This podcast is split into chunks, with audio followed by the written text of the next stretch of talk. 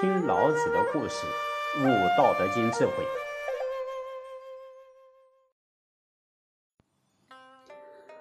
各位同学，大家好，我们继续和大家分享老子的故事，悟《道德经》的智慧。在文明的国家，啊，对于古物的保存是非常重视的，经常会不惜代价来取得，或者用尽办法去保护它的完整性。一个国家的文物不但是展现祖先的智慧，同时也可以给后人留下宝贵的文献资料，或者是给后后人重大的启发，是一种难以用价钱衡量的资产。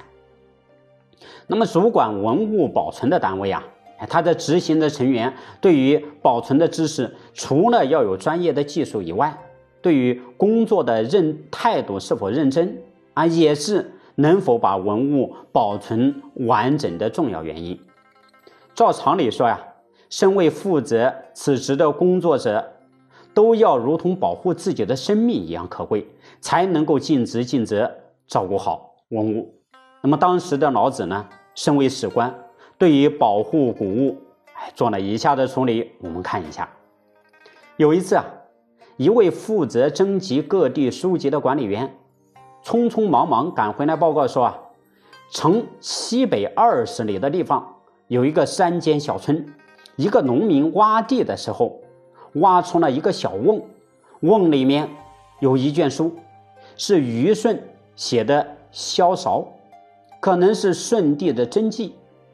这个书现在被一个叫春才的人收藏起来了。哎，作为史官的老子。当然就知道萧韶是舜帝写的一篇谈音乐的作品呢，只是没有办法找到，也没有人见过，因此非常珍贵。听了这个消息，引起了老子高度的重视。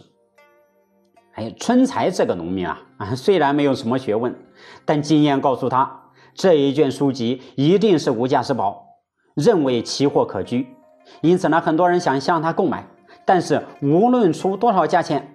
他都不肯答应，老子为此啊，事先在藏书室做足了准备工作，以证实这本书的真假。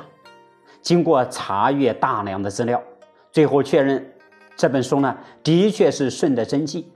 然后三番五次翻山越岭，来到春才的家中，循循善诱，巧妙地说服春才，最后啊，以三亿黄金。买回这卷失传已久的《萧韶》。哎，我们看呐，任何事情的完成，事前的准备工作是否能够考虑的周到，往往可以掌握事情成功的先机。再者，事情过程中的审慎处理、灵机应变、全程的精神贯注，那都是非常重要的。做事情最忌讳的是没事的时候夸张，事前紧张。临到事情慌张，事后嚣张，哼 这样不但不是处理事情应该有的态度，更是会让人瞧不起的。